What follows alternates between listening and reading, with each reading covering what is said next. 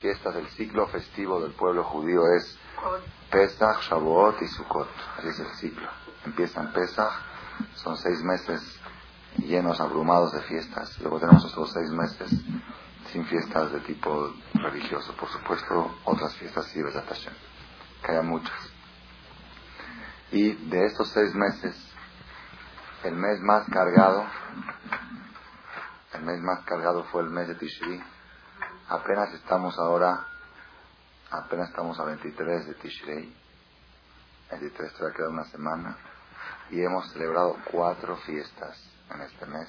Y fiestas impresionantes, ¿no? Fiestas así de Rosh Hashanah, Yom Kippur, Sukkot. Y la última, ¿cuál fue? Simchat Torah. Simchat que festejamos ayer y hoy. Sin embargo, está escrito en el Shulchan Aruch, el Código de Leyes Judías, un poquito más. Dice, un día después de la fiesta, se acostumbra a alegrarse en él y se llama Isruhal, así se llama, Isruhal. Un día posterior al Hal, un día después de la fiesta todavía tiene un nombre especial, Isruhal. Isruhal quiere decir post, post fiesta acabando la fiesta un día más, todavía como que sigue algo de alegría de la fiesta. Entonces vamos a, como introducción a la plática, vamos a analizar este concepto que es Isruhal. ¿Qué es Isruhal? La traducción literal de la palabra Isru.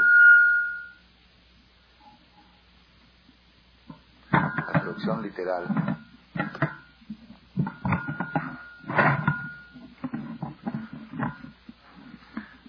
palabra Isru es Lesor Maljehem, Matira Surim. ¿Qué quiere decir Surim? Que Dios desencadena a los encadenados, a los amarrados. La gente que está encarcelada, esposada, se llama Asurim. Asur, Lesor Maljehem, Bezikim, amarrar. Entonces, nosotros también le aplicamos Asur prohibido. Asur quiere prohibido. ¿Por qué? Porque cuando una persona tiene una prohibición, está amarrado, tiene algo que lo amarra y no le permite hacer cierta cosa. Entonces, Isru Hal significa literalmente amarre en la fiesta.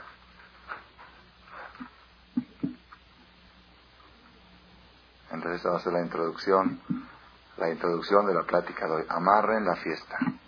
Yo pensé como ejemplo, así para tener una imaginación, en las tefilot, en los rezos de Sukkot, dijimos muchas veces una frase que dice así, Veasieno Adonai Elohenu el Birkat Moadeja, Lejaim Besimhau Shalom. Veasienu, cárganos, traducción literal, Veasienu, Masá, carga. Cárganos, Dios, nuestro Dios, la bendición de tu fiesta. Cárganos con esa bendición.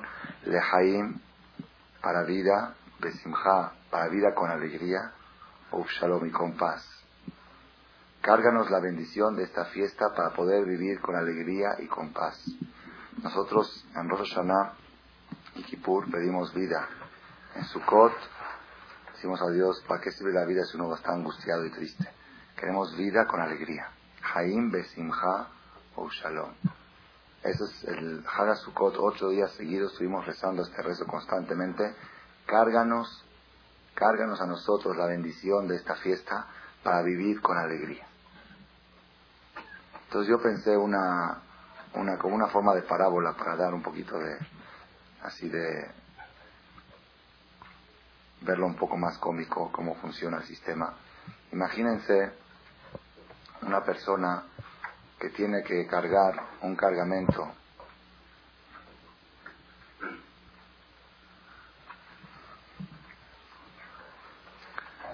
una persona que haga de cuenta, como, un ejemplo, una persona que le regalaron un cargamento muy importante de una mercancía muy valiosa, muy preciosa. Vamos a suponer un cargamento de diamantes, pero mucha cantidad de diamantes y joyas, tanta cantidad que no le cabe en la cajuela, no le cabe en la cajuela. Entonces le dice, le dice a la persona que se lo regaló,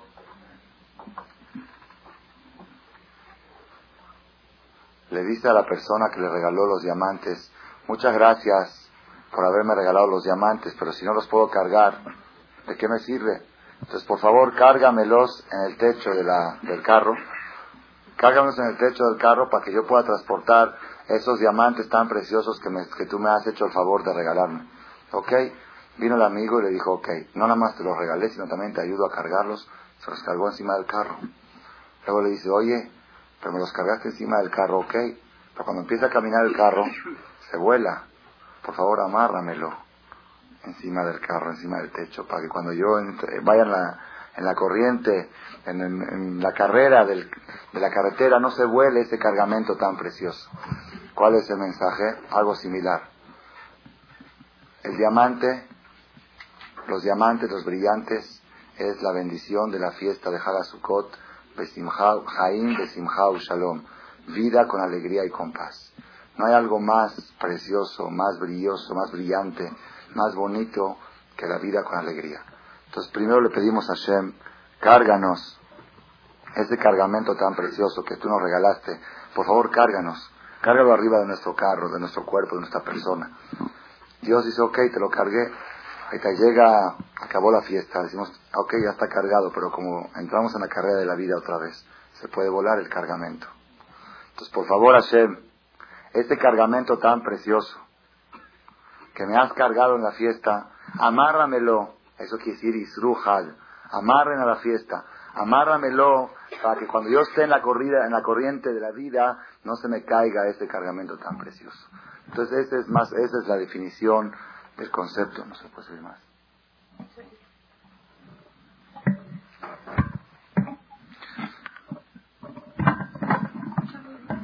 Sí, pero ya me estoy esforzando. Esta es la definición del concepto Isru Hag. Isru Hag, que es la noche de ahorita, desde hoy hasta mañana en la noche, quiere decir amarren todas esas bendiciones tan bonitas, tan preciosas, que yo les he dado a ustedes, este cargamento tan precioso, amárrenlo. No lo dejen encima del carro así sobrepuesto porque luego en la corriente de la vida se vuela. Amárrenlo fuerte y consérvelo con ustedes hasta que llegue la próxima fiesta. Entonces, ahorita esa fue la introducción de la plática de hoy. La pregunta es, la que vamos a formular, ¿cómo se logra conservar la bendición de la alegría durante todo el año. Ok, estos ocho días, Baruch Hashem, yo creo, gran parte de, los Yehudim hemos gozado ocho días muy alegres. Es una fiesta que la fiesta irradia alegría, naturalmente, quiera uno o no quiera. La Azúcar, el Lulab, los Arbaminim, Simchat Torah, de veras, qué forma tan bonita, tan bonita. Yo conozco gente, he oído de gente que no asisten al templo siquiera en Yom Kippur, pero en Simchat Torah van. Esa es la prueba más grande, que la mejor manera de inculcar las cosas a nuestros hijos es a través de la alegría. No hay mejor manera que, identificar a nuestros hijos con el judaísmo que a través de estas fiestas tan alegres que, son, que es la fiesta de Hagasukot. Y la pregunta que nosotros tenemos es, ¿cómo podemos lograr conservar este nivel de alegría para todo el año, aquellas personas que lo han experimentado en la fiesta de Hadasukot, entonces, ¿cómo podemos prolongar ese, ese experimento? Y aquellas personas que no han logrado experimentarlo, ¿cómo podemos lograrlo, obtenerlo, para poder vivir con alegría? Ya hemos mencionado varias veces, y yo creo que es muy importante recalcarlo siempre, que prácticamente la vida, dijimos así, el, el refrán fue el siguiente, la persona que está alegre no necesita nada. Y la persona que está triste, ¿cómo sigue el dicho? No, otra vez. No le sirve nada. Otra vez. Este refrán lo sacamos aquí en estas conferencias. Otra vez. La persona que está alegre no necesita nada. Está alegre. Oye, vamos acá, vamos allá. Estoy alegre, ¿para qué? Oye, ¿por qué no vamos a un paseo? Yo estoy feliz. La persona que está angustiado, todo lo que tiene no le sirve. Entonces, entonces, La pregunta que se le pregunta a esas personas, entonces, ¿para qué buscas tantas cosas? Si estás alegre, no las necesitas. Si estás angustiado, no te van a servir. Entonces, ese es el mensaje más importante. Yo creo la filosofía más importante de la vida es que lo más precioso que tenemos es nuestro estado de ánimo, nuestra alegría. Y eso es lo que debemos de tratar de conservar, de desarrollar, de fortificar y de reforzar y de inyectar constantemente el concepto de lo que es vivir con alegría. Es más, más todavía. Cuando un ser humano está alegre, una alegría interna verdadera, en ese momento se está expresando la parte divina que tiene dentro de uno. Cuando una persona está triste, se está expresando la parte física que tiene la persona. ¿Por qué? Muy sencillo. En Dios existe la tristeza. Dios puede estar triste, no, no existe. ¿Por qué? Tristeza es cuando falta algo. Tristeza, así explican los libros, la psicología y también la Torah. Tristeza es un hueco. Hay un hoyo, hay un hueco, un vacío. Eso es, es, lo que provoca el síntoma de la tristeza. A Kadosh Barujú, Dios no puede tener ese hueco. Ese hueco ya es falta de integridad. Dios es el íntegro de los íntegros. Entonces en Hashem Baraj, Oz como Dios mismo es pura alegría. ¿Ok? ¿Estamos de acuerdo en este punto? Dios es pura alegría. ¿Ok? Ahora, la Neshama, el alma que tenemos, es un pedazo de qué? De Hashem Baraj. Eso ya está comprobado. La Kabbalah lo dice claramente que el alma humana es un pedacito de Dios. No es, no es algo externo. Es un Dios sopló sopló el alma dentro del cuerpo de la persona y es un pedazo de Dios. Entonces, eso, lo que es llamado alma, no puede tener angustia. El alma es pura alegría. Cuando la persona está alegre, en ese momento, se está manifestando su alma. Cuando la persona está angustiada, se está manifestando su cuerpo. Ese es un punto muy, muy importante. Por eso digo y recalco que la manera, la manera de que la persona, la manera más correcta de que la persona logre la perfección humana que Dios exige de cada ser humano sobre la tierra es por el carril de la alegría. porque La persona que logra estar alegre las 24 horas del día, eso significa que ¿qué? Significa que se está manifestando su alma todo constantemente. Aquella persona que se manifiesta su alma no tiene necesidades físicas, su alma está manifestando, no necesita nada. Aquella persona que tiene apagado su alegría, tiene apagado su alma, entonces todo el tiempo tiene que buscar satisfacer físicamente y el problema es que nunca acaba. Si fuera, si fuera, miren, les voy a decir lo que quiero tratar de hacer esta noche en esta plática, que hay poca gente, a veces es mejor. En esta plática quiero tratar de sintetizar el mensaje que hemos aprendido la fuerza, la influencia, las inyecciones que hemos recibido en Rosh Hashanah, Yom Kippur, Sukkot y Torah, para sintetizarlas de una manera que podamos llevarnos ese mensaje durante todo el, todo el tiempo con nosotros. Hay dos maneras de lograr la alegría. Una es satisfaciendo todo lo que yo quiero yo quiero esto. ¿Por qué la persona no está alegre? ¿Por qué? Porque quiere esto y no lo tiene. Quiere esto y no lo tiene, no puede estar alegre. Todavía no logró esto, le falta esto. ¿Ok? Entonces, una forma de lograr la alegría, y es la forma que la gente se engaña todo el tiempo, dice, cuando tenga esto, ahí sí voy a estar alegre. Recibió eso, dice, sí, esto, esto más esto. ¿Ok? Es una forma. Y la otra manera de lograr la alegría, ¿cuál es? Queriendo lo que tiene. Otra vez. Una manera es la persona, lo, eh, la persona que logre recibir lo que busca, recibir lo que busca. Y la otra, física. la alegría, no, no, la alegría, la alegría, lo que es alegría, no hay alegría física. Según lo que estoy desarrollando ahorita no hay alegría física. La alegría siempre es espiritual. La alegría siempre es espiritual. Nada más ahorita vamos a ver por qué usted le llamó alegría física. Hay dos maneras. Una manera es que la persona logre obtener lo que busca y de esa manera está alegre. La otra manera es que la persona deje de buscar y también va a estar alegre. Estamos saliendo la ¿Qué es lo que no permite que uno esté? Por ejemplo, el Mashal. Una persona quiere un joven quiere tener un carro, quiere tener un carro, y está luchando para tener un carro y no lo logra. Trabaja, trabaja y no logra tener un carro. Y eso lo tiene angustiado. Entonces él, hay dos maneras de que esté alegre. Una, de que logre tener ese carro. Y otra, es que deje de quererlo. ¿Estamos oyendo? Y así es en toda la vida. En toda la vida... Por eso, por eso, otra vez. Dijimos que tristeza es un hueco, un vacío, ¿ok? Un vacío.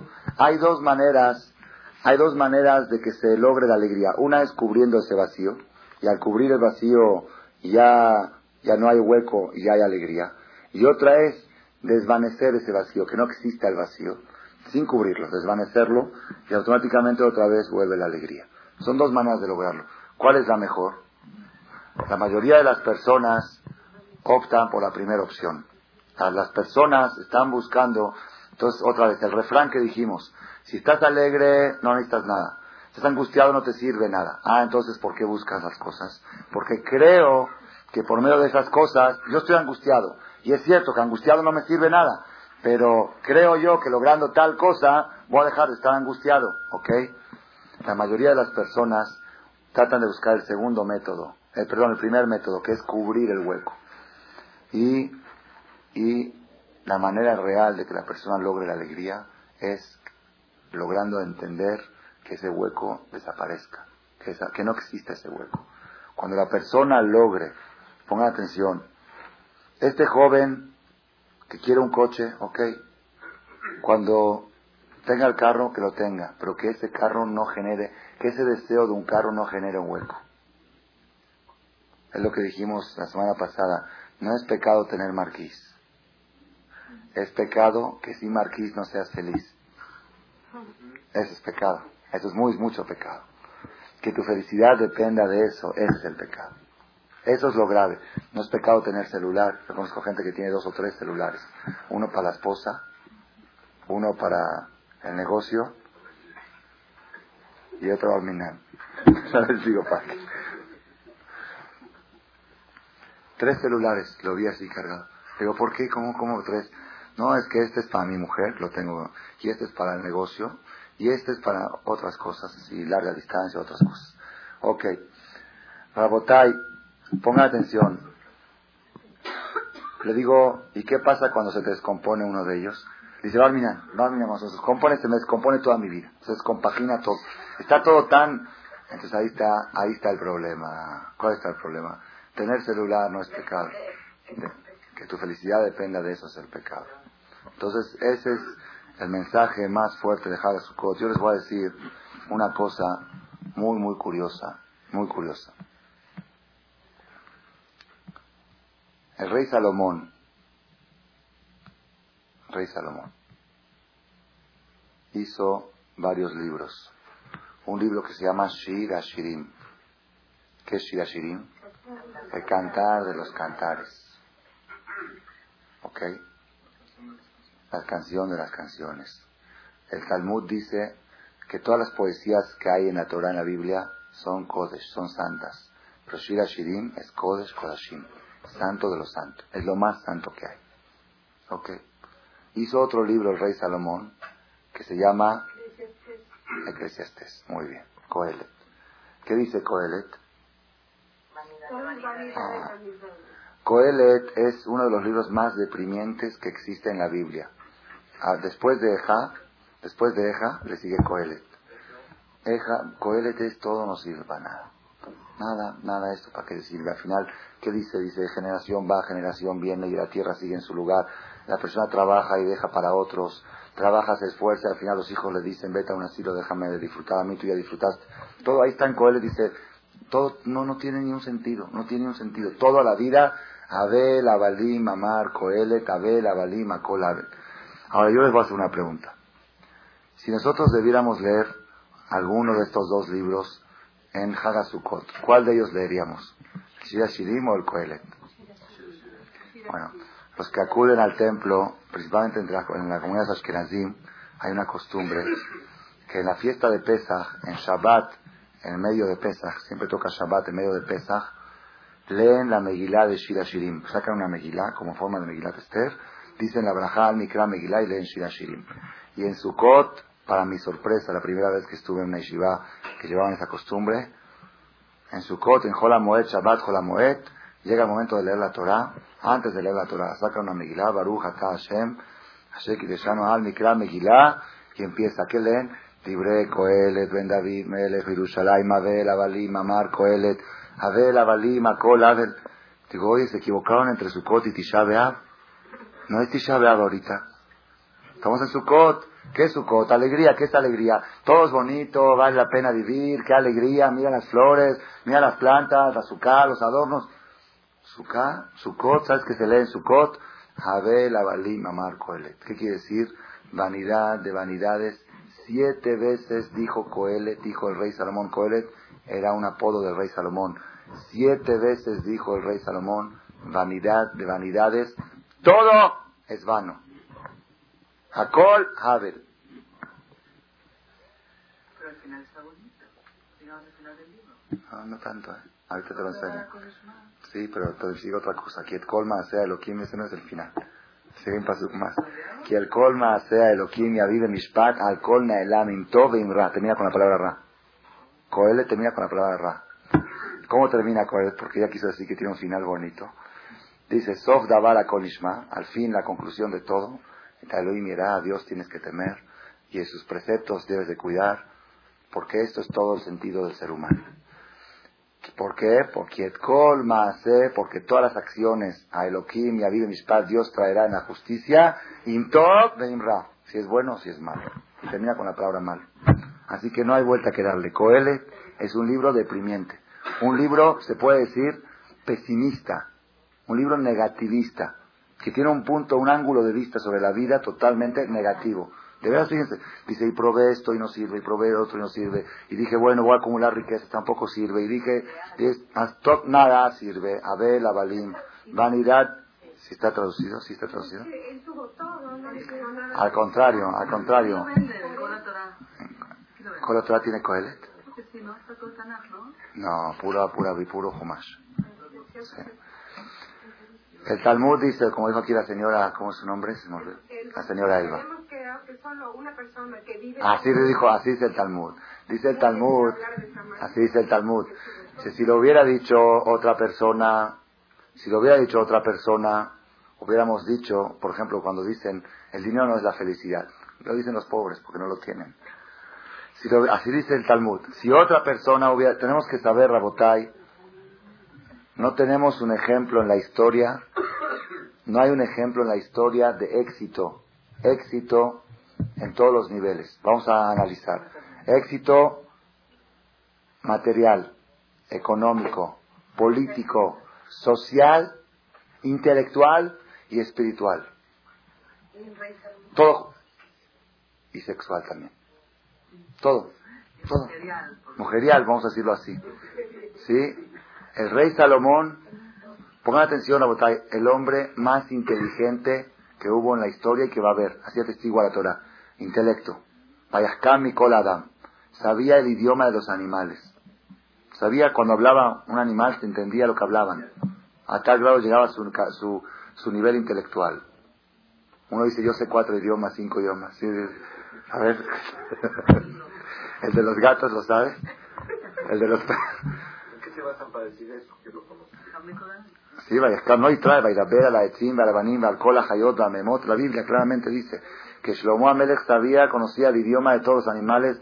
Hay una historia muy, muy curiosa, pero no es el momento ahorita, con un amigo del rey Salomón que pidió conocer el idioma de los animales. Es otra, otro tema, ahorita no viene al caso. Éxito intelectual, éxito económico. En los tiempos del rey Salomón, dice el Pasuk, Vaitena Melech Shelomo Kesef Bezahav Birushalayim Kavanim. Puso el rey Salomón la plata y el oro en Jerusalén como piedras. Como ves piedras en la calle, así se veía el oro en Jerusalén. Tanta riqueza del rey Salomón. Todos los reyes del mundo le traían ofrendas. Éxito político, ¿qué dicen ustedes? Es uno de los reyes que llegó a reinar en todo el mundo. Pero ¿cómo reinó en todo el mundo sin hacer guerras? El único rey que ha gobernado todo el mundo sin hacer una sola batalla. Solamente todos los reyes del mundo se le sometían a él por, por, por su categoría del rey Salomón. Venían cada fiesta, Shavuot, Sukkot, le traían regalos al rey Salomón, Malkat Sheva, la famosa reina de Sheva, de todo, de la India, de, de todos lados venían los reyes y se subyugaban a él y le, daban impuestos de manera voluntaria, sin que Shlomo se los exija. Era el, ejemplo del éxito en todos los niveles. ¿Por qué él se casó con mil mujeres? Tuvo mil esposas. Una de las explicaciones, él se casó con la hija de cada, de cada rey de cada ciudad del mundo. Dijo, porque él quería lograr la paz internacional. Dice, nunca alguien va a hacer guerra contra su yerno en el tiempo de antes. Nunca alguien...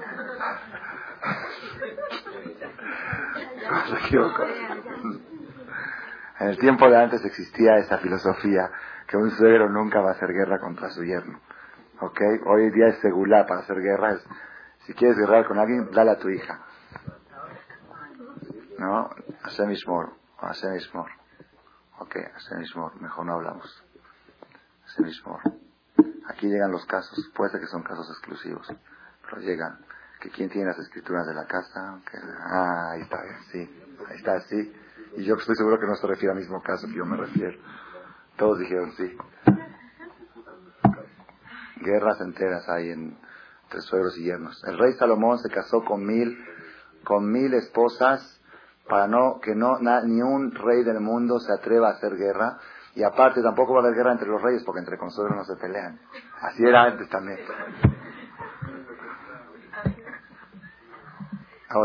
Éxito intelectual, político, económico, social, sexual, ¿qué quiere más? No, hay, no había algo más que el rey Salomón.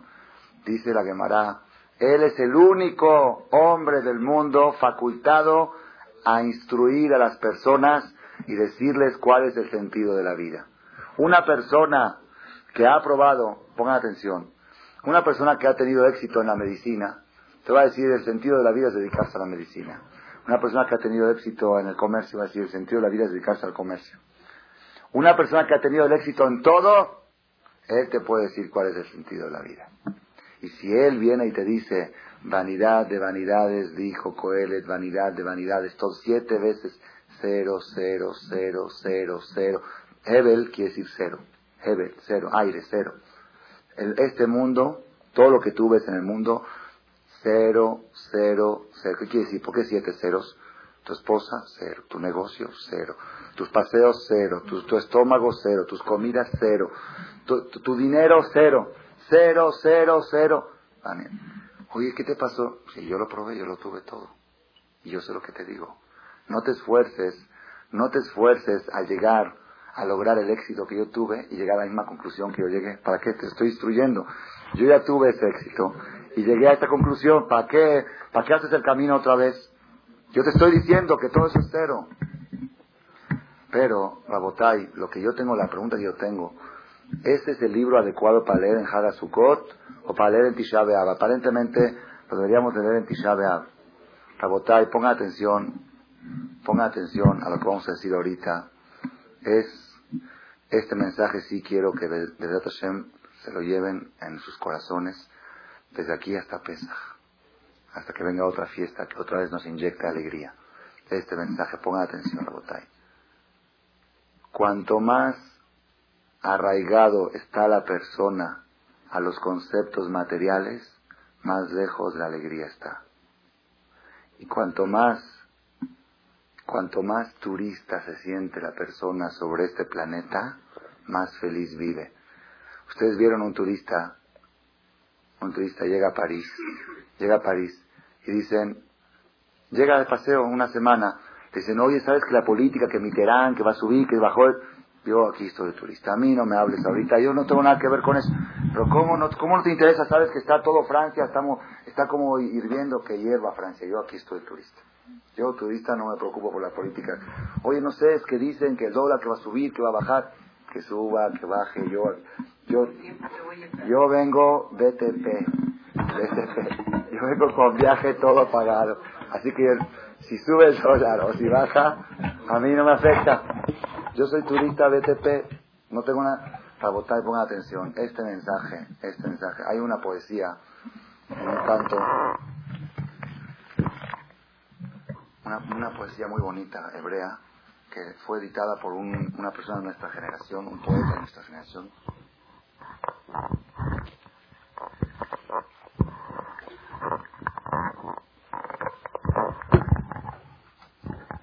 Bueno,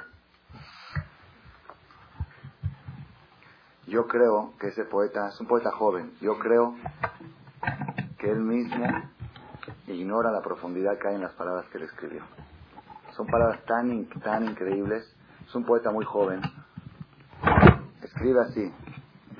Habla sobre, sobre la alegría del canto. Empieza Semach, Beni, Bejelkeja. Alégrate, mi hijo, con lo que tienes. No confórmate. Muy distinto. Hay gente que se conforma y no se conforma. No se conforma, no se resigna. ¿Quién es el rico? Asameach Bejelko. No a Bejelko. Merutze quiere decir conforme. Sameach quiere decir alegre. Son dos cosas muy distantes. Hay mucha gente que dice, yo soy un hombre muy realista. Realista. Esto es lo que tengo, me tengo que conformar con esto. ¿Ok? Ese no es el Ashir. Ese es Ashir Asameach Bejelko. Entonces él dice, alégrate, mi hijo, con lo que tienes. Porque de todos modos, Lotikach Gamer Shelcha, también lo que tienes no te lo vas a llevar. Asimha Tejayeja, la alegría te va a dar vida. A Olam Lefaneja, el mundo está delante de ti abierto. Si tú tienes alegría, tienes el mundo abierto. Estás angustiado, tienes el mundo cerrado.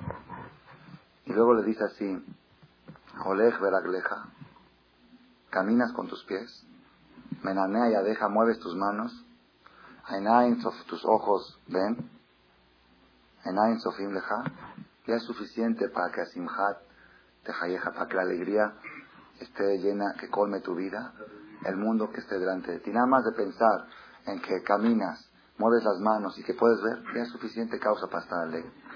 Luego la tercera estrofa dice así. Mi Ashir o mi Sameach. ¿Quién es el rico y quién es el alegre? ¿Por qué? Porque Pirkei dice, ¿quién es el rico? Aquel que se alegra con lo que tiene. Pero no dice, ¿y quién es el alegre? No dice, ya no hay, no sigue. Dice, ¿quién es rico? Aquel que se alegra. Ok, ¿y quién es el que se alegra? Él te dice la clave. ¿Cuál es? Baolam, mi ashiru mi sameach, baolam azde oreach. La persona que en este mundo se siente turista. Cuanto más turista te sientes en este mundo, Rabotai, lleven este mensaje.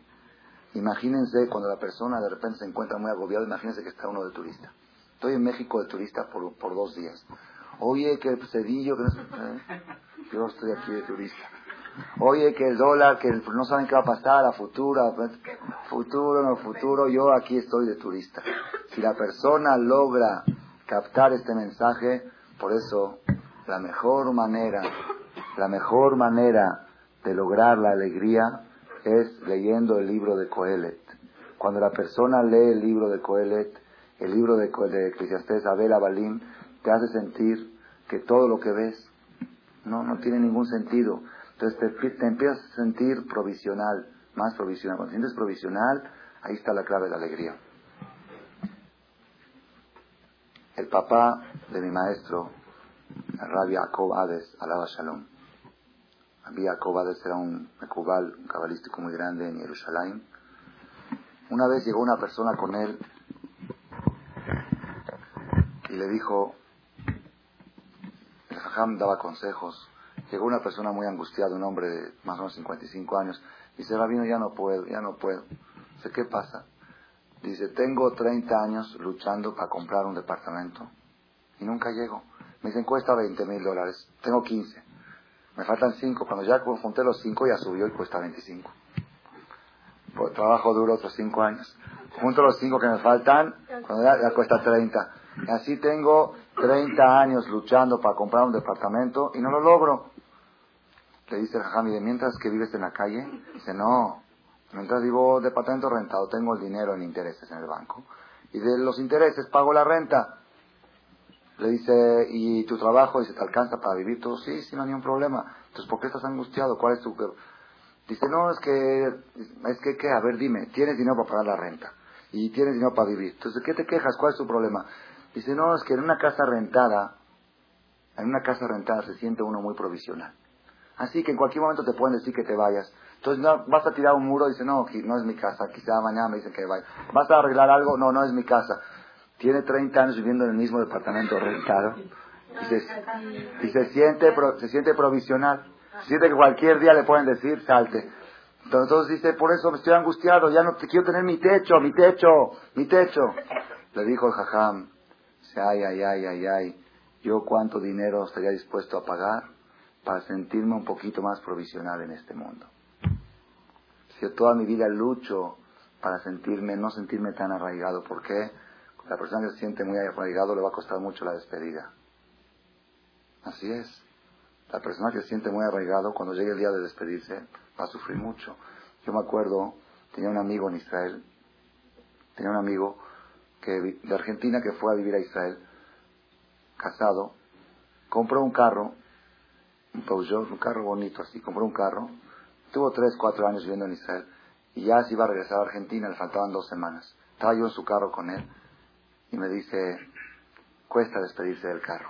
Así me dice, ¿cuánto me, me encariñé? Como que se encariña uno con las cosas, cuesta despedirse. Yo en ese momento casi me pongo a llorar.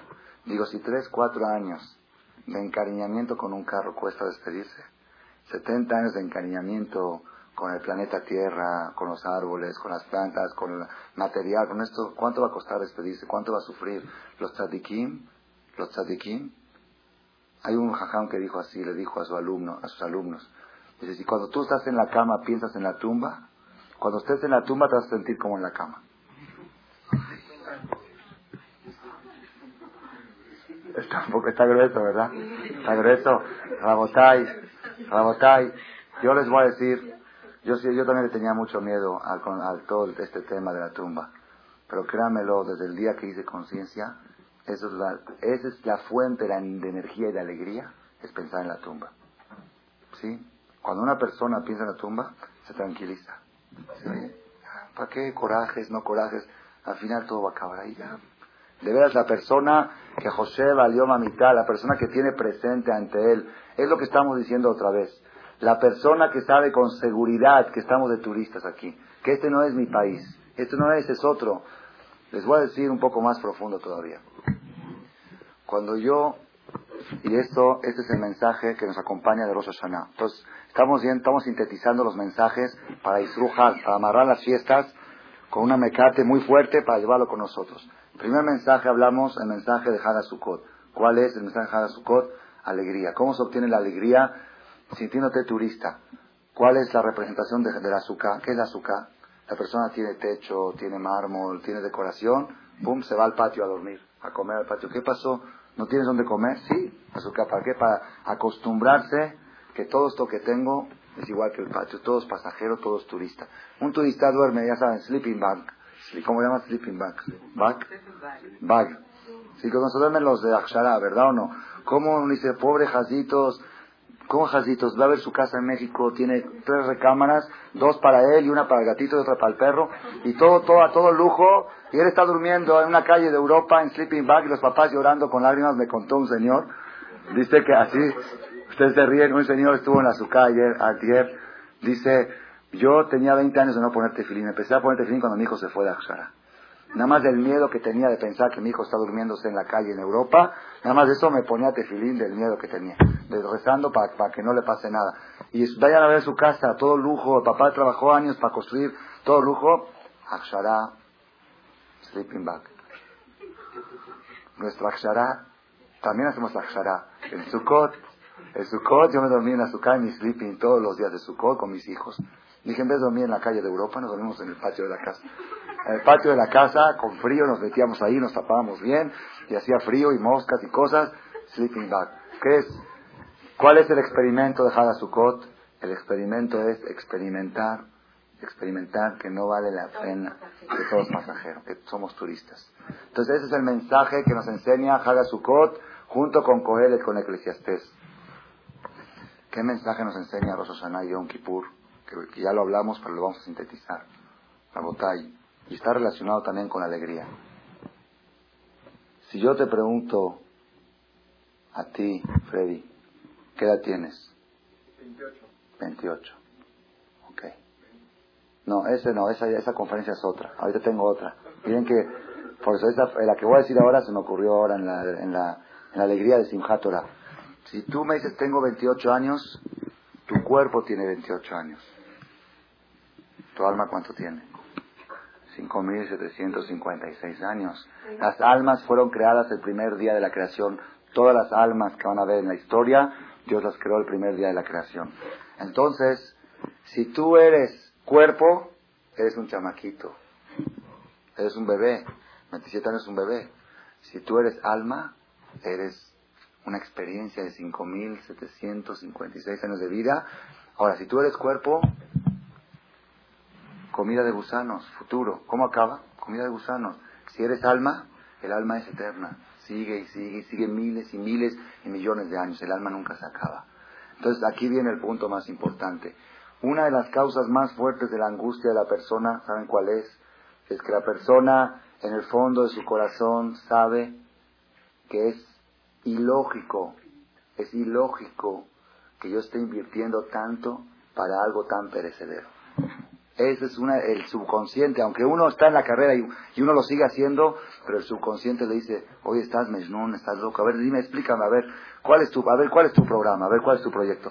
No, yo estoy comiendo carne y, y esto, estoy reforzando mi físico, ok, síguele, y después que, no, y voy a tener, y después que al final, al final, al final, como dijo un rabino, las personas se programan hasta el último día de su vida. Le gusta estar programado, tiene programado su seguro de vida, su este, cómo, de qué va a vivir, de qué va, se va a alimentar, no quiere que lo mantengan. La persona se programa hasta el último día de su vida, pero un día después ya no se programa. ¿Por qué no te programas hasta un día después? ¿Y qué va a hacer al otro día? A ver, di, ¿qué voy a hacer al otro día? Ya, pasó, acabó la ceremonia del entierro, acabó el esped, acabó todo, ¿ok? ¿Y luego qué vas a hacer? Ah, no, es lo que más depende de uno. Lo otro no depende de uno. El dinero no depende de ti. Eso sí depende de ti. Eso es lo único que depende de ti. ¿Qué vas a hacer tú al otro día, al otro día de la gran ceremonia, de que digan qué buen hombre era y todo eso? ¿O qué? Pasando todo eso, ¿qué vas a hacer? ¿A qué te vas a dedicar? A buscar otro cuerpo, Arminan, lo valen, lo valen. Rabotay a buscar otro cuerpo, es, la reencarnación. Existe, sí.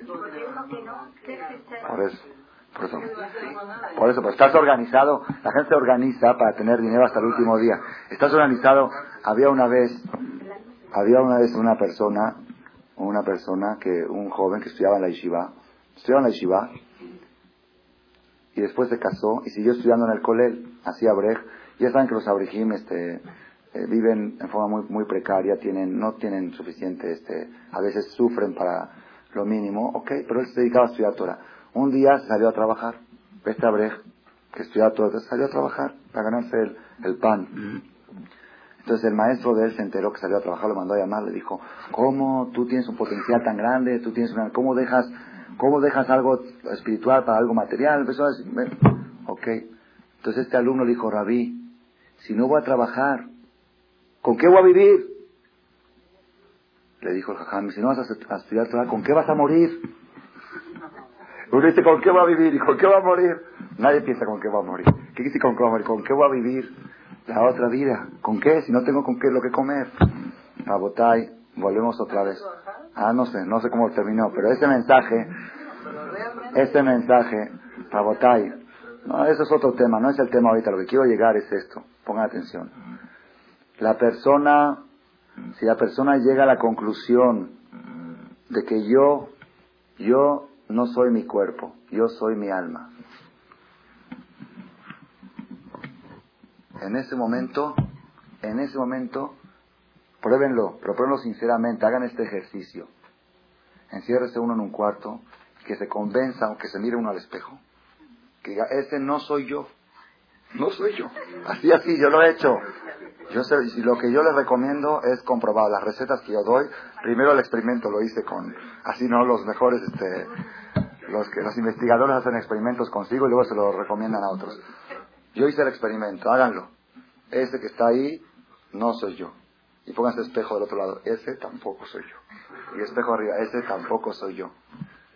Yo soy algo que está adentro. Todo eso es una vestimenta. Que la persona pruebe hacer este ejercicio y va a ver como en forma instantánea y automática lo invade una alegría inexplicable. ¿Por qué? ¿Saben por qué? Porque entonces, porque eso, no, porque eso que está ahí, que se ve en el espejo, es mortal y lo que está dentro no muere. No le gustaba el cuerpo.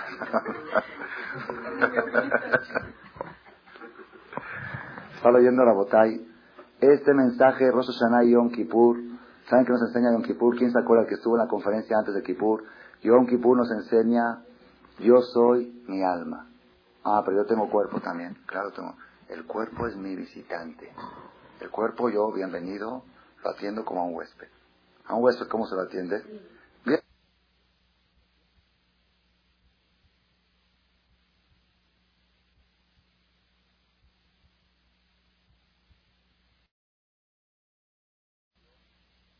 Yo llevo a mi cuerpo a bañar, yo lo llevo a, nadar.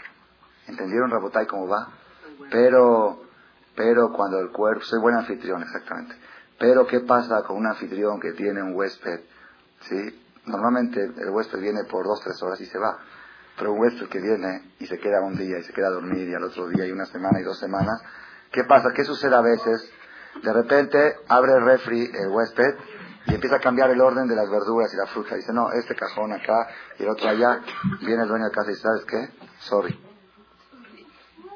Aquí hay un patrón. Ok, yo te acepto con mucho gusto aquí, pero aquí yo mando. ¿Están oyendo la botay? Lo que sucede con el cuerpo es que es un huésped que está tanto tiempo de huésped con el alma que ya de repente se empieza a sentir dueño. Entonces de repente le venimos el día de Kipur y le decimos, hoy no comes. Así explicamos, ¿se acuerdan? Un día antes de Kipur, hoy comes doble. Eso es para que veas que aquí yo mando. Vas a comer cuando yo diga, yo pongo los horarios. Están oyendo la botay. Ese es el mensaje que nos deja el Yom Kippur. Yom Kippur nos deja el mensaje Mientras el alma es el patrón y el cuerpo es el, visitante, había un jajam en la Gemara, trae, Hillel se llamaba. Cada día que acababa la clase de sus alumnos, acababa a la una de la tarde, los alumnos lo acompañaban, tenían la costumbre de acompañar al maestro porque aprendían, aún en la calle seguían aprendiendo de él. Luego el maestro le decía, los dejo aquí porque tengo que ir a atender a un huésped. Tengo a Hanasat Orjim. Al otro día, los dejo aquí porque no Un día le dijeron, Rab, todos los días a Hanazat Dice, sí. ¿A dónde voy? Dice, voy a bañarme, al baño turco. Dice, ¿cómo? Dice, sí, está escrito Gomel Nafsho Ish Chesed, dijo Shlomo Amelech en Proverbios. Aquel que cuida su cuerpo. Es un hombre de favor, un hombre bueno, un hombre filántropo, un hombre altruista, porque se porta bien con su cuerpo. Yo me porto bien con mi cuerpo. Están oyendo la botella. Yo me porto bien como quién soy yo y quién es mi cuerpo. ¿No es lo mismo? No, no es lo mismo.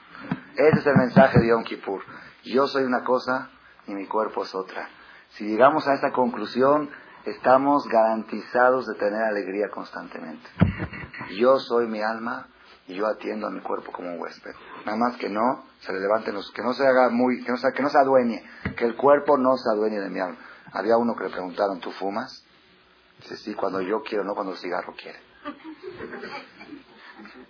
Hay gente, hay gente de veras, ellos no deciden cuándo van a fumar. De repente, pum, la cajita salta sola. Así parece. Parece automático. Tú le preguntas, oye, ¿sabes que te has fumado cinco cigarros?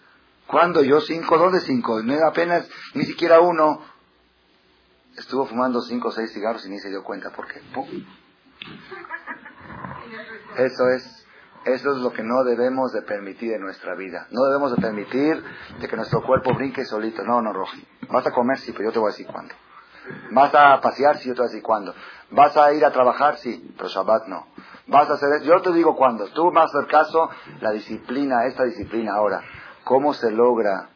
¿Cómo la, ahora, no es suficiente esto con palabras. Con palabras, ok, es muy bonito, se oye muy cómico. ¿Ok? Con palabras, yo aquí mando. ¿Ok? Pero eso es una disciplina y el manual de esa disciplina está dentro de la Torah. La persona que agarra el manual de la Torah y le dice, el viernes en la tarde no se puede comer mucho. ¿Por qué? Porque vienes a la noche y misva de comer con apetito.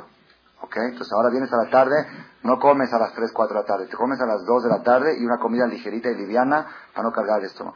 Vienes a la noche a todo dar. Kiddush, ahora vino, ahora le toca el vino, ahora le toca la cerveza, ahora le toca el kiddush, ahora le toca la abdalá.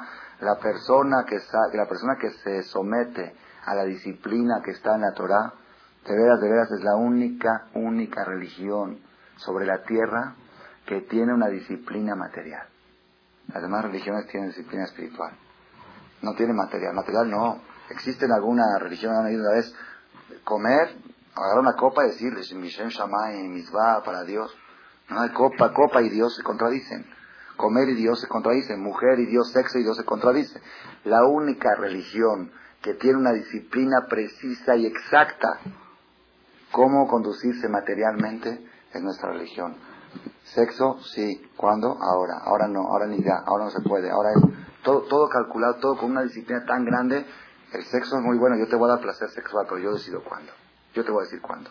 Cuando la Torah dice. Toda esta disciplina, si la persona... ¿Cómo? No, no, no, no. No yo. Sí yo. ¿Quién yo? ¿Qué parte de yo?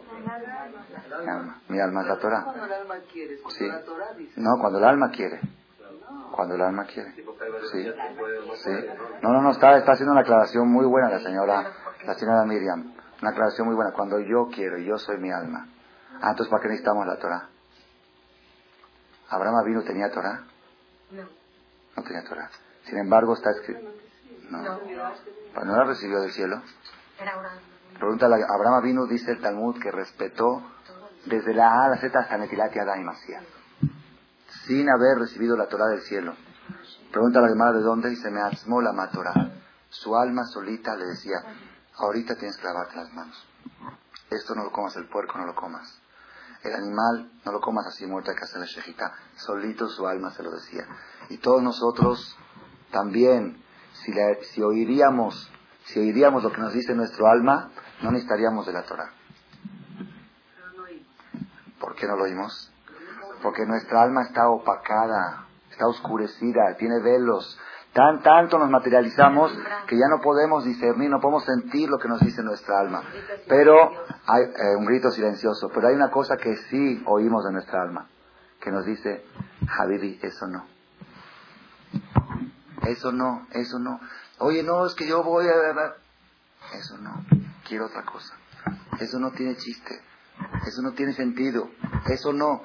Una vez leí un libro de, de un psicólogo judío que vive, en ese tiempo vivía, no sé si todavía vive, en Israel. Se llama el libro eh, Ben Aeser Le entre los 10 a los 16 años, creo que así se llama el libro. Si habla sobre esa edad. Tiene un libro sobre desde que nace el niño hasta los 10 años y otro de 10 a 16 años. Entonces él escribe una carta que le mandó una niña una niña de 15 años, le mandó a este psicólogo que está angustiada, está triste. ¿Por qué? Dice, ¿cómo puedo disfrutar yo de un mundo que sé que algún día lo voy a dejar? Está un psicólogo no religioso ni nada y la niña tampoco religiosa. Dice, ¿cómo puedo yo disfrutar? Dice, cuando yo voy a la playa y veo niños y veo jóvenes y jovencitas bailando y brincando, digo, ¿de qué están felices si van a acabar, con, si van a acabar en la, en la tumba? Y todo el tiempo este pensamiento me acompaña y yo no puedo disfrutar de la vida pensando en eso. Entonces, el psicólogo este analiza la carta de la niña. Dice, ¿cuál es el error de esta niña? ¿Cuál es el error? El error es que ella tiene que saber que ese problema es un problema universal. Todos tienen el mismo problema. Así, así, es, así es la vida. Así es el universo. ¿Están viendo la respuesta que le dio el psicólogo? ¿Ah? Por eso hay tiempo para vivir, tiempo para morir. Así le contestó el psicólogo. Así le contestó, no, no sé si a ella, pero así contesta en su libro. el problema de esta niña es que ella cree que tiene un problema particular ella, que se va a morir. Si ella sabe que así es la vida y así es la muerte y así todos nacen y todos mueren, pues ya así es. Ah, Nehamachotim. Tarat Rabim. Nehamachotim. El problema de muchos, consuelo, como, consuelo de tontos. Esa no es la respuesta. Esa no es la respuesta. La niña tiene razón. La niña tiene razón. Si tú, si tú me dices que toda la vida es eso, la verdad no tiene sentido. No tiene sentido, la verdad, de veras, de veras. A veces yo digo así, un pensamiento personal. Si la vida fuera material, no hay algo más cruel que esta vida. Es tan cruel la vida. Uno le invierte, le invierte, le invierte, le invierte, le mete y lucha y sufre y suda. Y al final llega un día y dice, Roja, ya está a un lado. Ya pasó tu turno. ¿Cómo un lado? Yo fui el que trabajé, yo fui el que construí, yo todo para mis hijos, sí, tus hijos, pero los hijos dicen, ¿sabes qué, papá? Ya eres un estorbo ahorita, por favor, no nos molestes, deja. La vida es muy cruel, de verdad es muy cruel. Las personas que han pensado, ¿cómo puede ser que tanto he hecho y de repente me siento que no soy nada? Tanto, si fuera que uno iba creciendo y creciendo y creciendo y sigue creciendo y creciendo, y luego a los 120 años muere en la cúspide del éxito, todavía podríamos pensar que no es tan cruel. Pero no es así. No es, así. es muy ingrato. Por eso, entonces, ¿cuál es la respuesta a esta niña? La respuesta a esta niña que el error de ella es que ella cree que ella es su cuerpo. Que ella es su cuerpo. Si ella es su cuerpo, puede seguir angustiada toda la vida. No hay respuesta. Oye, mi vida, tú no eres tu cuerpo. Tú eres tu alma. Tu cuerpo se va a morir, tu alma no se va a morir. Tu alma es eterna. Ahorita Dios te dio 120 años que vivan juntos un matrimonio de alma y cuerpo. Llévense bien, que haya shalom bay, no se peleen. Atiende bien a tu mujer, dale lo que necesita y, y, saca el resultado de un matrimonio. ¿Para qué es un matrimonio? Traer hijos, formar una familia, ¿ok? Igual el matrimonio, el resultado del matrimonio entre el alma y el cuerpo, ¿cuál es? Traer hijos. ¿Cuáles son los hijos? Las obras de bien. Las obras de bien que las personas... Ele toldot Noah, Noah. ¿Esta fue la descendencia de Noah? ¿Quién? Noah. Así dice la Torah. Después dice, y aparte, además Noah tuvo tres hijos. Ele toldot Noah, Noah Histadik. Las descendencias de Noah fueron Noah Histadik. Cada acción que tú haces en el matrimonio, el alma puede poner tefilín. ¿Sola? No. El cuerpo solo puede poner tefilín. El gatito, el perrito, no. Entonces, ¿quién se pone el tefilín? El alma con el cuerpo. Entonces, el matrimonio, igual. ¿Un hombre solo puede traer hijos? No. ¿Una mujer solo puede traer hija? No. Entre los dos, la relación hace que nazca un hijo. Así es. La relación entre el cuerpo y el alma hace que salga una obra de bien. ¿Ok? Y esa obra de bien es el resultado, es el matrimonio. Entonces, si esta niña le dice, ¿sabes qué? Tú no eres cuerpo, tú eres un alma, y tienes un matrimonio con un cuerpo durante 120 años, y hay una meta, ¿cuál es la meta? Formar un hogar y hacer obras de bien y, crear algo que sea trascendental, y después el cuerpo va a regresar a su, de donde vino, y el alma va a regresar a la eternidad de donde vino. Entonces, ese es el mensaje que tenemos nosotros, Rosh Hashanah, Yom Kippur y Hagasukot, y todo desemboca en un solo punto. ¿Cuál es? La felicidad y la alegría. La alegría y la felicidad, Rabotai, está en manos de nosotros. Nosotros la desperdiciamos con nuestras manos. ¿Por qué? Porque por el error grave que tenemos, que creemos que en este mundo estamos fijos, que creemos que este mundo, que esto vale, esto, esto, esto, billetes, paredes, eso es lo que va. Es músculos, músculos el elefante tiene más. Belleza, el pavo real tiene más. ¿Qué, qué es lo que? Todas las riquezas del mundo, como dijimos una vez, ¿se acuerdan, no? El gatito. El gatito de Londres, el famoso gatito de Londres. Está registrado en todos los periódicos, salió. Una señora que murió y le dejó a su gato un millón de dólares. Dejó un millón de dólares a su gato. No había, no había legislación sobre, no sabían cómo le pusieron un tutor al gato, le compraron una casa más bonita, le compraron un panteón de mármol y además se lo llevó todo el tutor. ¿Qué van a hacer con un millón de dólares para un gato? Entonces un jajam, un jajam dijo algo muy interesante. Entonces todo el mundo se enteró, fue como hace 15, 18 años. Una señora murió y le dejó en su testamento un millón de dólares para su gatito. Entonces dijo el jajam, ok, este gatito ahorita tiene un millón de dólares. ¿Tiene un millón de dólares? ¿Se hizo tigre? Ya, ahora que ya sabes qué, ahorita ya. Ya no soy igual que antes, ahorita soy tigre. No, señor. Sigue siendo gato con millón de dólares. ¿Verdad o no? Ay, Rabotay. ¿Cuál es el mensaje? ¿Cuál es el mensaje?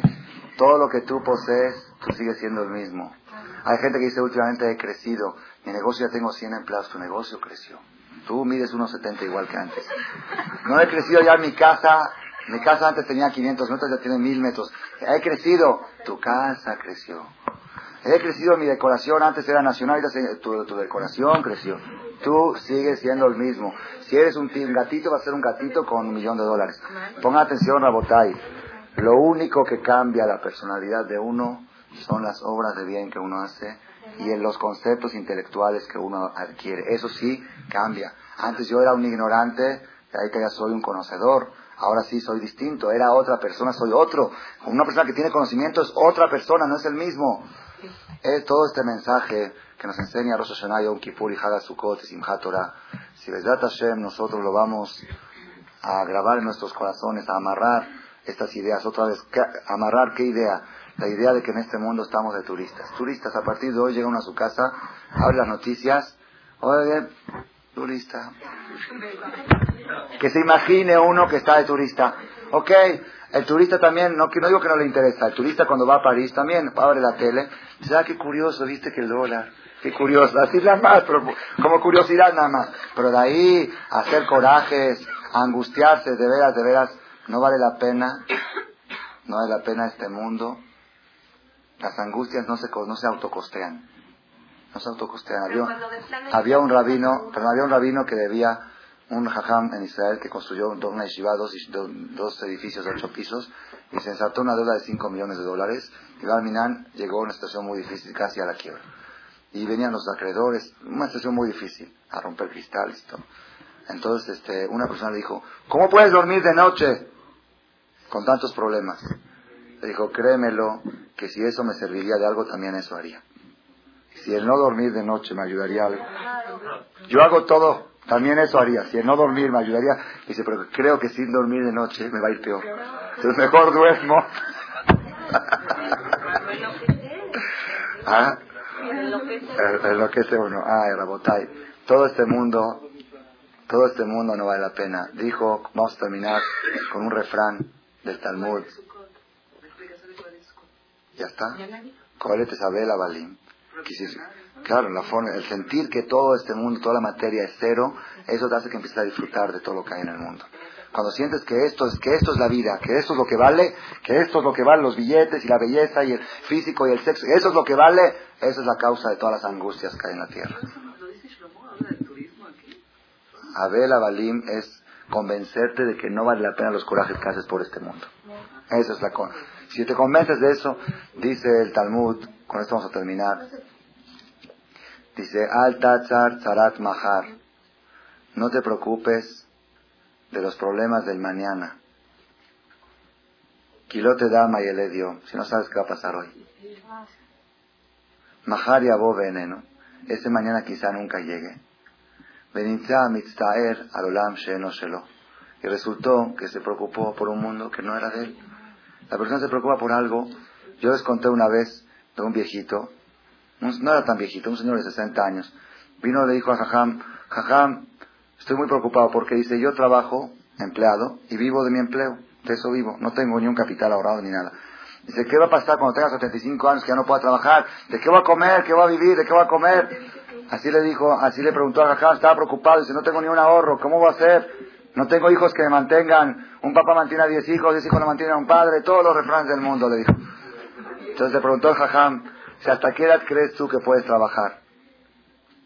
Si yo calculo hasta los 70 que va a poder trabajar. Si quién dijo que vas a vivir más de 70. Ay, no me eche maldiciones. No me eche.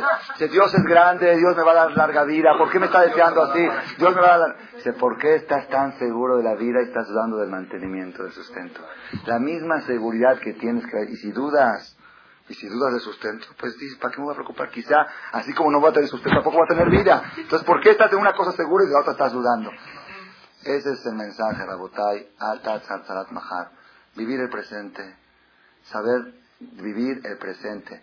Miren lo que estoy diciendo. Ustedes saben que en el mundo espiritual no existe ni pasado ni futuro, es todo presente. Es un concepto que no lo entendemos. Así está escrito claramente. No hay, el pasado es una limitación y el futuro es una limitación. En el mundo espiritual todo es presente. No existe ayer y mañana, no existe. Es un concepto difícil de entender, pero tenemos que saber tenemos que saber que ahí está la clave del éxito. En el momento en que la persona vive el presente, en ese momento se hace espiritual. ¿Por qué?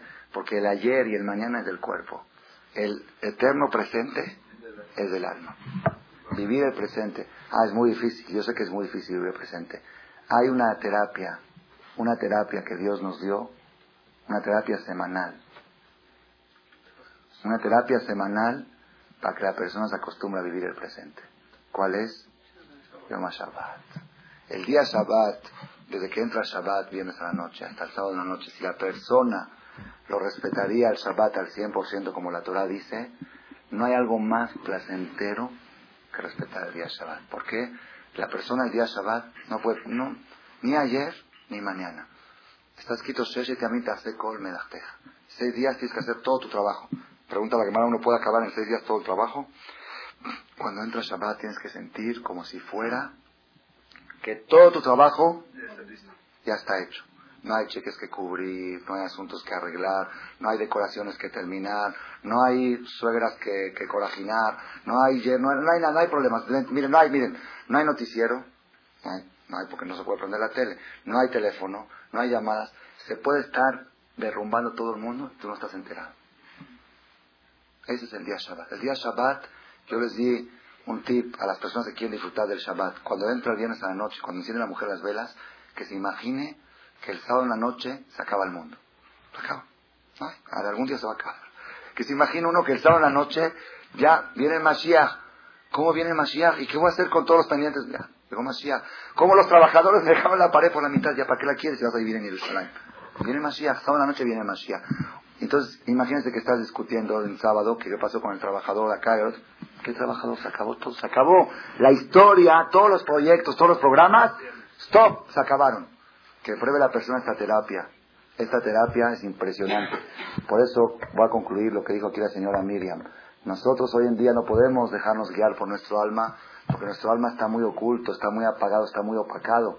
Necesitamos de un manual, de un instructivo que nos diga qué es lo que el alma le debe de exigir al cuerpo. Cuando el alma le debe al cuerpo, esto comes, esto no comes. Tu dieta es Carne de cerdo no, carne de vacuna y con shejita. Tu dieta es esto, esto no se puede. Carne y leche no, cortocircuito. Esto, ¿quién maneja? ¿Quién decide? El alma decide. Como el alma está opacada, nos ayudamos con el manual que se llama Torah, que nos enseña cómo disciplinar a ese cuerpo para que podamos ser felices en este matrimonio de alma y cuerpo. Si nosotros aprovechamos, y al broche de oro, les voy a terminar, una cosa increíble, de veras, de veras, Poca gente en el mundo sabe lo que les voy a decir yo ahorita. Poca gente, los pocos lo saben porque lo oyeron de un servidor. El año 5756, el año que entramos ahorita, 5756. ¿Por qué digo ahorita?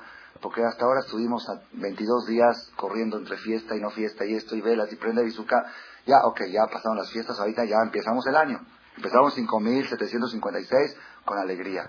En hebreo, ¿cómo se, cómo se escribe? Tafshinun Vav. ¿Qué quiere decir Tafshinun Vav?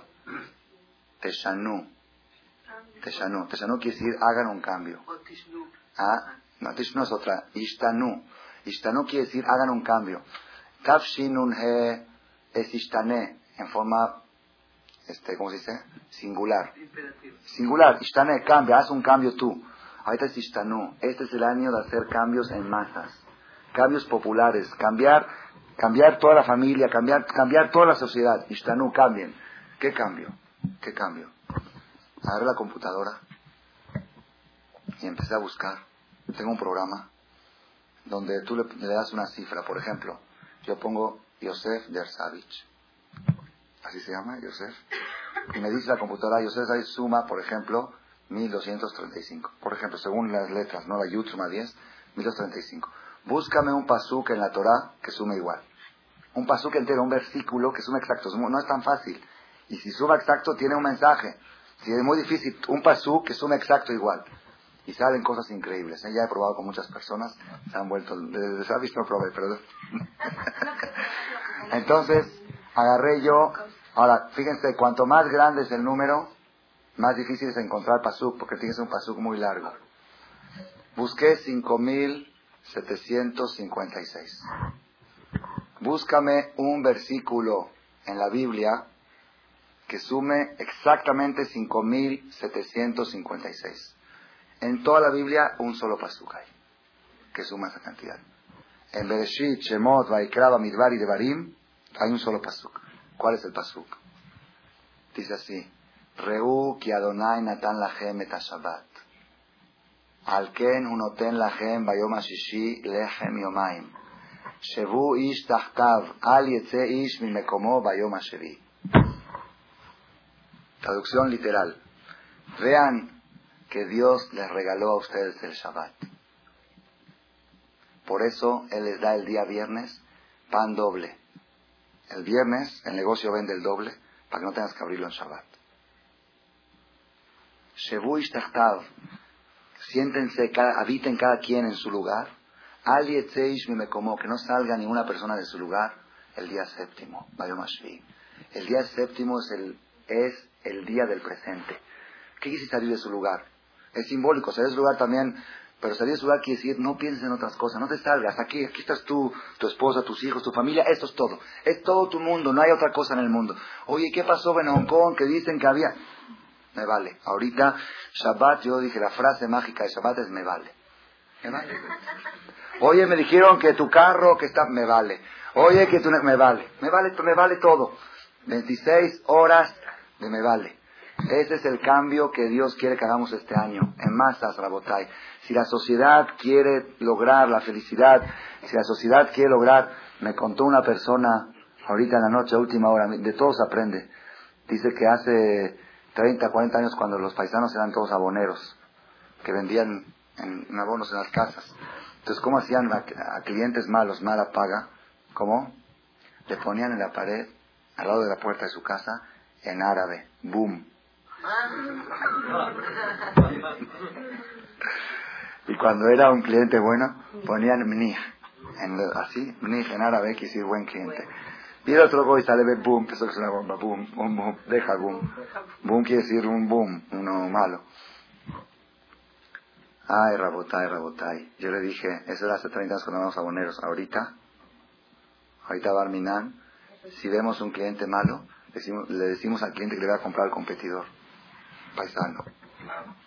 Antes, cuando los judíos se preocupaban de que todos tengamos, y que si yo caí, que no caiga el otro en la trampa que yo caí, entonces ayudábamos al prójimo. Lamentablemente, llegamos a un nivel ahorita, lo aleno, lo aleno, que la sociedad goza de la caída del otro. Y que, cuando uno cayó, dice, yo caí en mi propia experiencia, no se tengo que enseñar a nadie. Que, que también le venda y que a él, así como a mí me tronó, que lo traen también a él. ¿Por qué? Porque estamos en una carrera. Si queremos nosotros si queremos frenar esa carrera, si queremos lograr que haya una alegría en la sociedad, una armonía, una sociedad sana, hay un secreto, una terapia, no le busquemos por otro lado. Reú que Adonai Natan la Shabbat.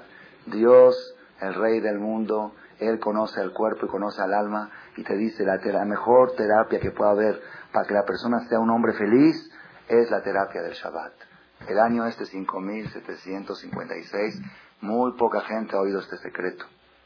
¿Sí? es un secreto muy grande que salió, por supuesto, a través de la computadora. Yo no me hubiera venido, por supuesto, a buscar todos los pesuquín de atrás, es casi imposible estar sumándolos y saber cuántos suman. Entonces, ¿Las letras son lo que suman? Las letras, la res 200, la alef 1, la guimatia exacta de ese pasuk, 5756. Y luego busqué otra guimatia de 756, sin 5000. Porque es el 5000 Tafshin un Vav son 756. También salió un pasuk en Teilim. ¿Cuál es? Odul el Hashamayim Kileolam Hasto. Agradezcanle a Dios del cielo porque siempre es su favor. Entonces tenemos un año muy favorable delante de nosotros. Vamos a aprovecharlo. Vamos a salir de esta conferencia. Vamos a salir de las tres fiestas, de las cuatro fiestas de este mes con una decisión. ¿Cuál es la decisión? Vamos a ser felices. Ya, stop. Ya, decisión. Mañana cuando viene alguien, oye, conmigo no hables. Yo ya decidí ser feliz. ¿Ya? No, hay, no tienes con quién hablar. Es fácil decirlo, pero ahora es, chistoso, pero así hágalo, pruébenlo, va a ver que funciona. Yo soy una persona feliz. Hoy el, el, cuerpo tiene unos problemitas, pero el alma ahí sigue, ahí vamos bien. El alma, yo soy mi alma, yo no soy mi cuerpo. Todos los problemas del cuerpo son pasajeros. Mi alma, mi maestro, ya con esto voy a terminar, mi maestro me contó cuando era chiquito, el rabades, cuando era chiquito, se lastimaba. Papá, me lastimé, decía, de abor en hebreo, Zeabor, ¿qué quiere Va a pasar. Cada cosa que conté, decía, Zeabor. Papá, uno me ofendió, Zeabor. Un día dijo, Abba, Mayabor, Coebli, Mayabor. Dice, ¿qué va me, me duele. Se cola hola, mi abor. Todo este mundo, Yabor, todo este mundo va a pasar. La persona que vive con así todos estos jafif, todos estos pasajeros, el alma es lo único que no va a pasar, es lo único eterno. La persona que vive así, Hashem, tiene garantizada la alegría y ojalá que de veras este año sea un año de mucha simja, Lehaim Besimha. Vida pedimos en Roshanay Kippur. En Sukkot pedimos Haim Besimha Shalom. Vida con alegría y con paz para poder, Besat Hashem, cada día acercarnos más al Creador. Amén. Gracias por su atención a este shiur del Rav Malech. Les recordamos que pueden visitar la nueva página de shemtov.org en el internet www.shemtov.org. Actualmente la página cuenta con varias secciones. Noticias sobre las actividades de Shem Tov a nivel mundial, escuchar o bajar las últimas conferencias del Rav Malek, escuchar o bajar la alhaja del día, imprimir o estudiar desde su computadora la perashá de la semana, estudio diario de Gemara, Daf en español, sincronizar su iPod con podcast, un manual para crear su propio CD de las conferencias que existen en la red, adquirir libros con entregas internacionales, con la metodología del Rav Malek de español, fonética y hebreo simultáneamente, así como ubicar las ciudades en donde se reparten CDs a nivel mundial. Es que la misbot y muchas gracias.